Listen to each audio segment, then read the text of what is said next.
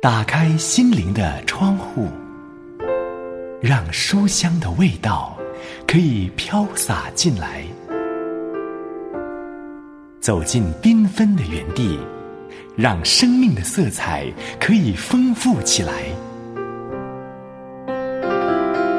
欢迎收听《书香园地》。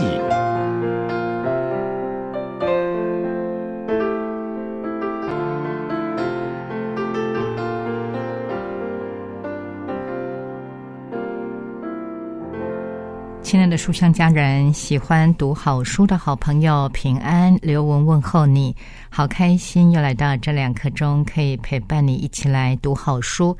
今天在灵修的时候看到这样一段话，就是提到一个有信心的人，他成长的过程会从问为什么到如何。那就是说，每当我们遭遇一些难题的时候。在我们信心还没有成熟长大时，我们会问：为什么？为什么这样的事情临到我？为什么过去到现在，我总是会遇到一些不好的事情？但是如果我们的信心继续的成长，我们会问：如何？我们会问天父上帝：现在当如何才能够度过？而我们也会更加的确信。上帝的恩典是够我们用的。当信心不足的时候，回头去数算，好像总是过往种种的不快乐或是不顺遂。但是，当我们信心越成长的时候，我们回头数算的却是非常多的恩典，而且会发现，直到如今，这恩典从来没有离开过，是吗？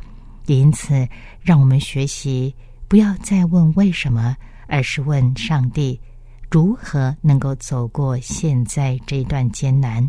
相信神的恩手必定带领我们经过死荫幽谷。先来读这一篇灵修短文，仍然是选自于道生出版社出版，由魏斯洛夫所写，尊瑞所翻译的《歇一歇》。今天为你选出的这一篇主题是。恩典全员经文在彼得前书第五章第十节。手边有圣经的书香家人，请先翻开到新约圣经彼得前书第五章第十节，一起来读这一本歇一歇。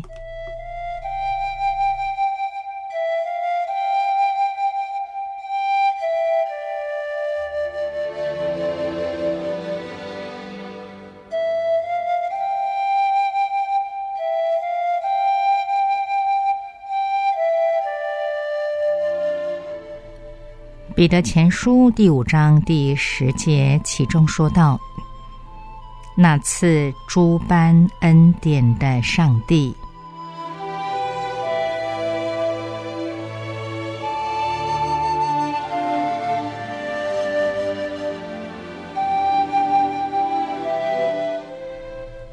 恩典全员，诸般恩典是为了诸般的罪。”诸般的罪人，我们的上帝不要求我们有什么功德功劳，也不问我们配不配得。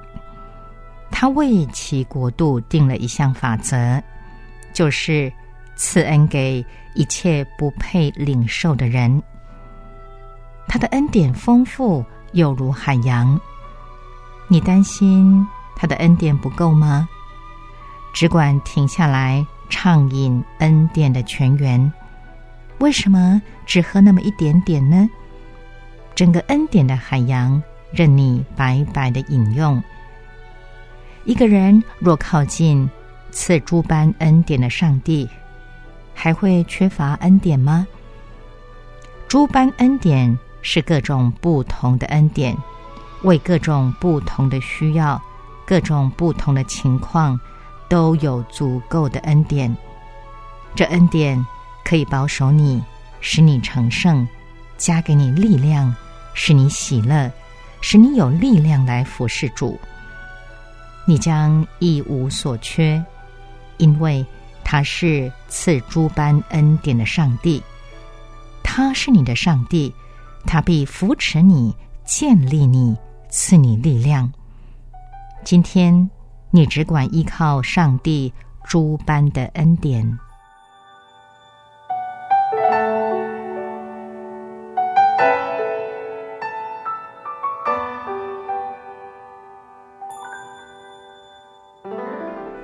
让我们一起来祷告，亲爱的主啊，你的恩典如此丰富，你的恩典永远够我用。愿我徜徉在这恩典的海洋中，靠你的恩典站立的稳。也愿我能与人分享这白白的恩典。谢谢你赐诸般恩典的天赋，上帝，你赐恩典。给凡愿意投靠你的人，这样祷告是奉耶稣基督的圣名，阿门。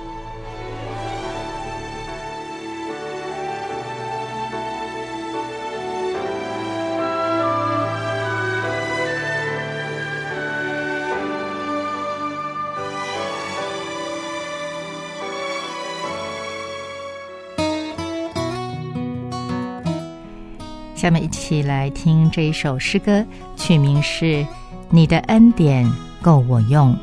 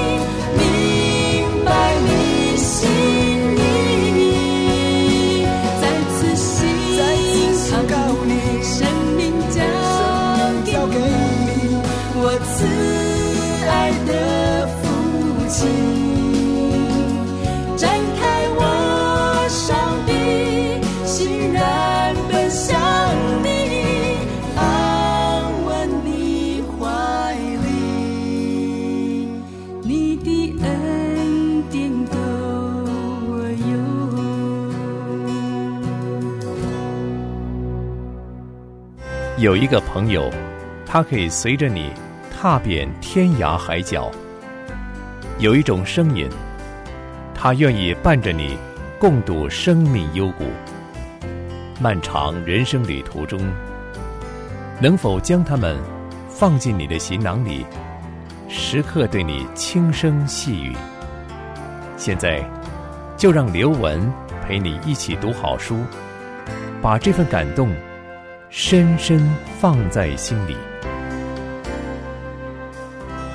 继续来看这一本由校园书房出版社出版、由史都普曼斯特勒所写、顾琼华等翻译的《回家学饶恕，拥抱你自己，原谅你家人》。回家学饶恕是一生的功课，饶恕原本就不是一门容易的课，而回家学饶恕更是进阶级课程，因为要先接受我的家庭不可爱的事实。发现不完美是走向完整的第一步，而饶恕能使我们成为更完整的自己。这本书总共有十二章，我们已经来到第十一章了。冲突、报复与和好，有时去找伤害你的人打破僵局颇有帮助，但是你必须做好准备，即使和解不成。你也能够原谅对方。我们今天要看到第十一章“冲突、报复与和好”第三个部分。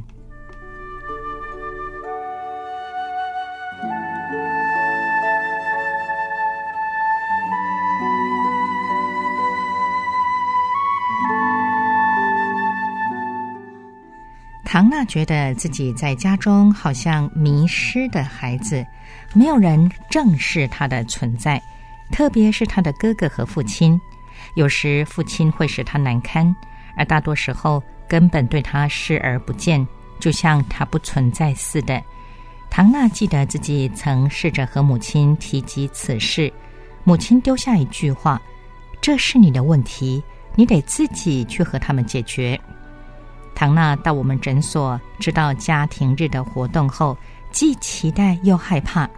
一方面，他想与家人开诚布公的把困难解决；另一方面，又怕采取行动后不知会有怎样的后果。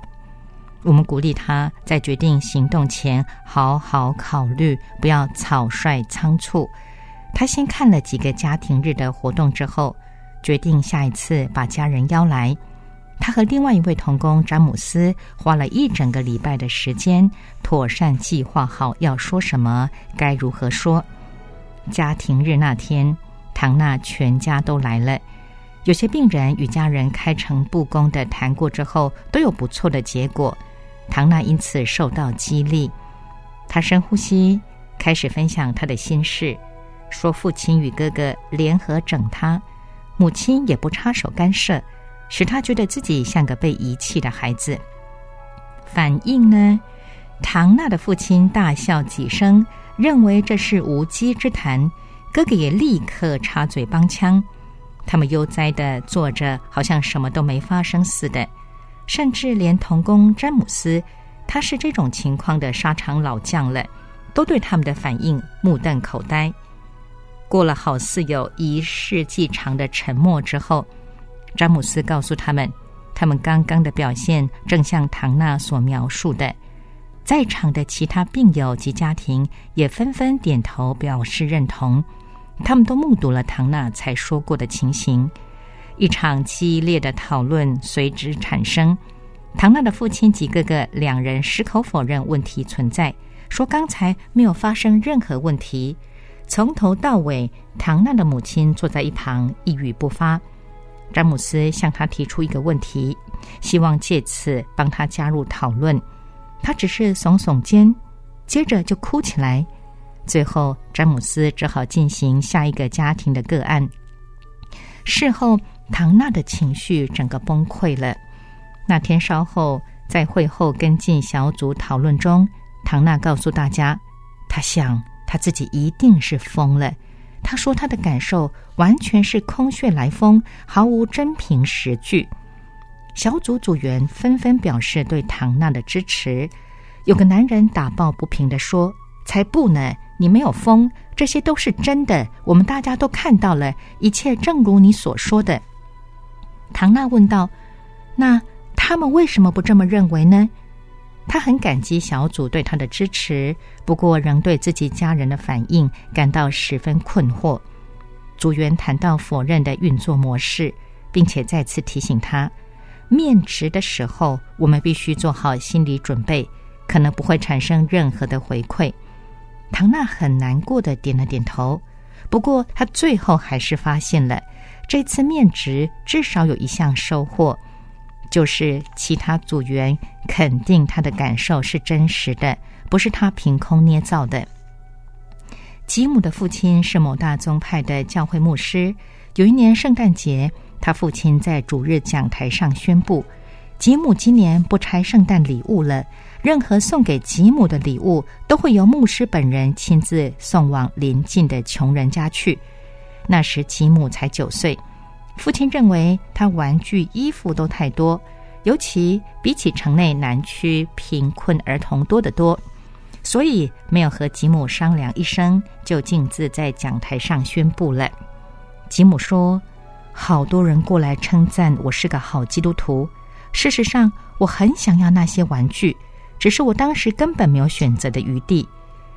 长大之后，吉姆必须处理那次的经历。”以及童年时其他的痛苦记忆，他说：“我发现自己一直千方百计要报复父亲所带给我的痛苦。他因为深受报复之念的困扰，加入了一个关怀小组。小组中有人提出他们报复的想法。这时，吉姆逐渐了解，报复的想法是医治过程中正常的副产品，这是通往饶恕必经的一段。”我与那些遭受虐待或骚扰的儿童闲谈时，他们常谈到总有一天要算账。这种欲望有时还伴随令人惊讶的报复想法。在儿童时期就会出现这种强烈的报复欲，这说明了在我们心中这种复仇的念头是极其自然的想法，自然但是不健康。当成人意识到自己被他人伤害夺山时，也会涌上类似的念头。他们咬牙切齿地说：“我无法原谅他，这是原则问题。”他也可能会用其他的话语表达：“他需要学点教训，而我就是那个给他教训的人。大家都对他太好了，他需要好好看清事实。我就是不能放他一马，我有责任要制止他。等着看他的报应吧。”《宽恕与忘却》这本书中提到，有人提出反对饶恕的论点，而且相当有说服力。有人认为饶恕是不公平的，因为不应该让做错事的人轻易的逍遥法外。还有人说，饶恕是一种懦弱的行为，而非强者的作风。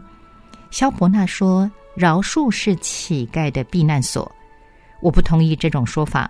报复永远无法扯平。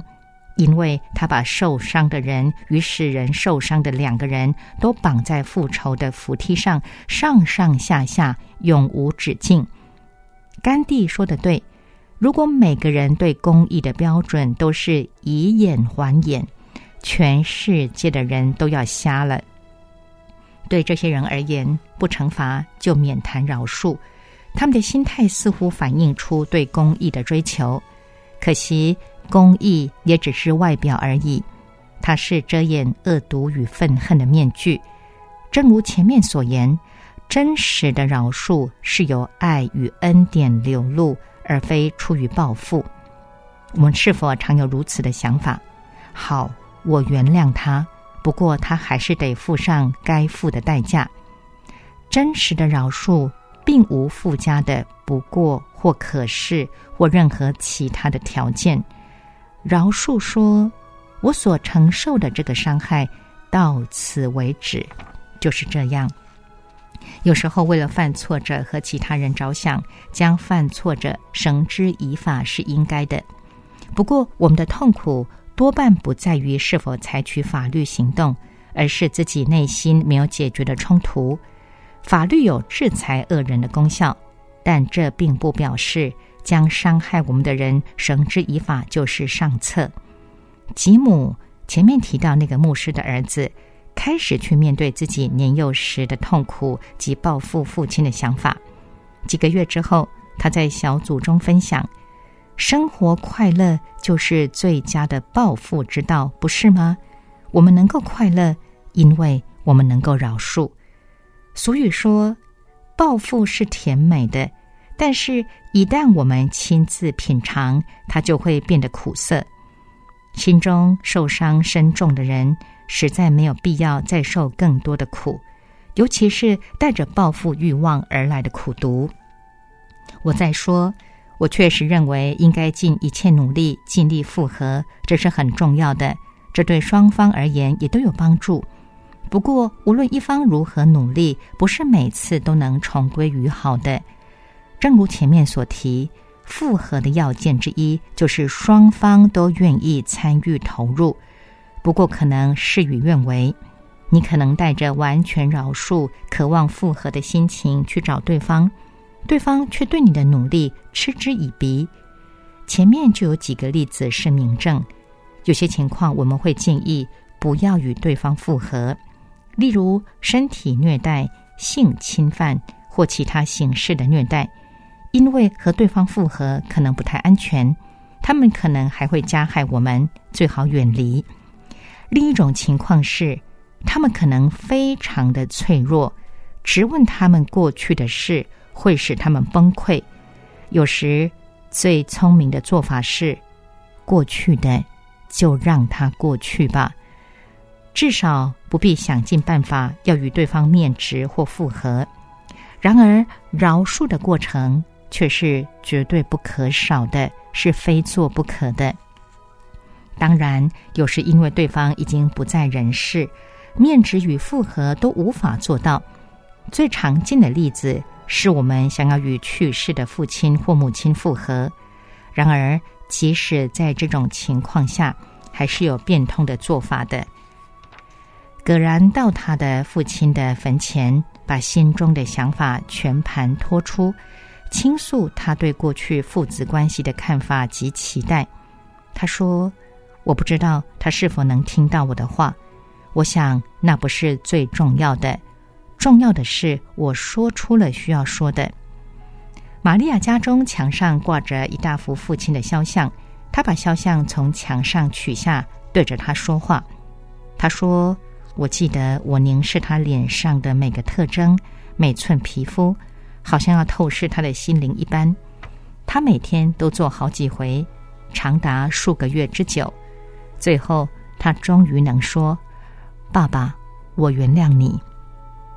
亚特回到儿时的家，一间森林中的粗陋小屋。他向现在的屋主解释，他小时候是在这里长大的，很想再看看这个地方。屋主同意让他在林中四处逛逛。他边走边和他逝世已久的父母对话。菲利西亚为父母写了篇长长的祭文。他记得自己曾受过一些不好的待遇，但也勾起了一些快乐的回忆。这本身就是一种医治，因为在过往痛苦的年日中，他脑海中只有伤痛的记忆。安卓利亚请教会中一对他相当熟悉也非常敬重的夫妇到他家来，充当他的父母，听他谈起亲生父母对待他的情形。以上这些技巧是否都带点假装的意味呢？我们并不是说这些做法和真正的面对面谈开或复合完全相同，但是这些做法确实能够帮助我们模拟同样的情境，因而迈向饶恕的过程。除此之外，许多人真正需要面对的。不完全是目前站在他们面前有血有肉的父母，而是父母一度在他们心中留下的记忆影像。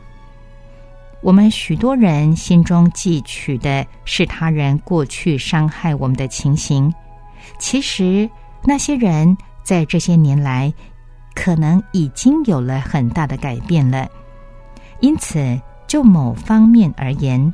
那伤害我们的，其实已不复存在。在这种情况下，我们真正需要面值的，不是现今的父母，而是过往伤害我们的那一位。因此，上述的做法都是非常好的工具。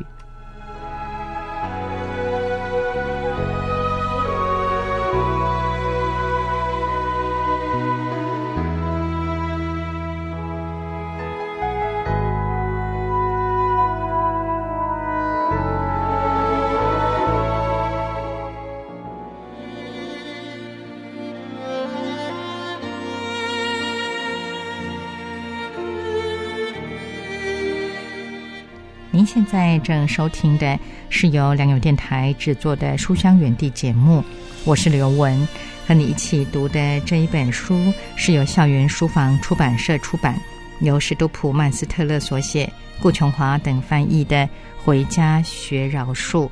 下面来听这首赞美之泉的《医治我》。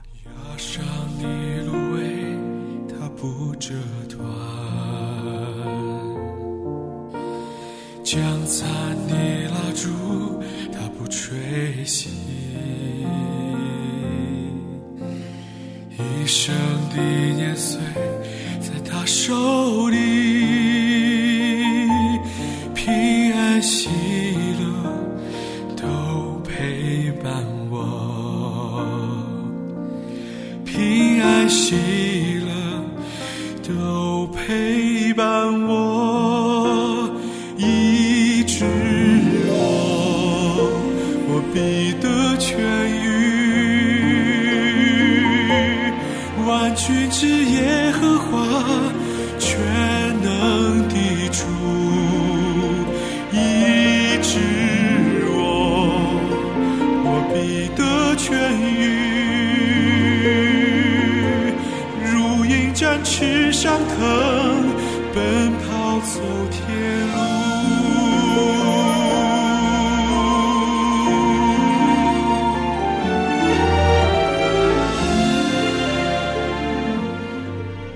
今天从《回家学饶恕》这一本书中看到的是第十一章“冲突、报复与和好”的第三个部分。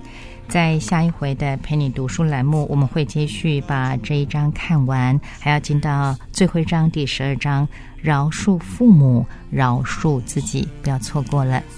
那到节目尾声，要和你说再会喽！再一次邀请书香家人。若是听完节目之后有任何的感想，或者是有需要刘文为你祷告的事项，都非常非常欢迎你写信来给我。来信请你寄到书香园地的专属电邮信箱，汉语拼音书香 at 良友点 net。如果利用短信，请来到以下的短信号码：幺三二二九九六六幺二二。幺三二二九九六六幺二二，请注明给书香远地的刘文收就可以了。我们下回节目时间再会，愿神赐福保护你，拜拜。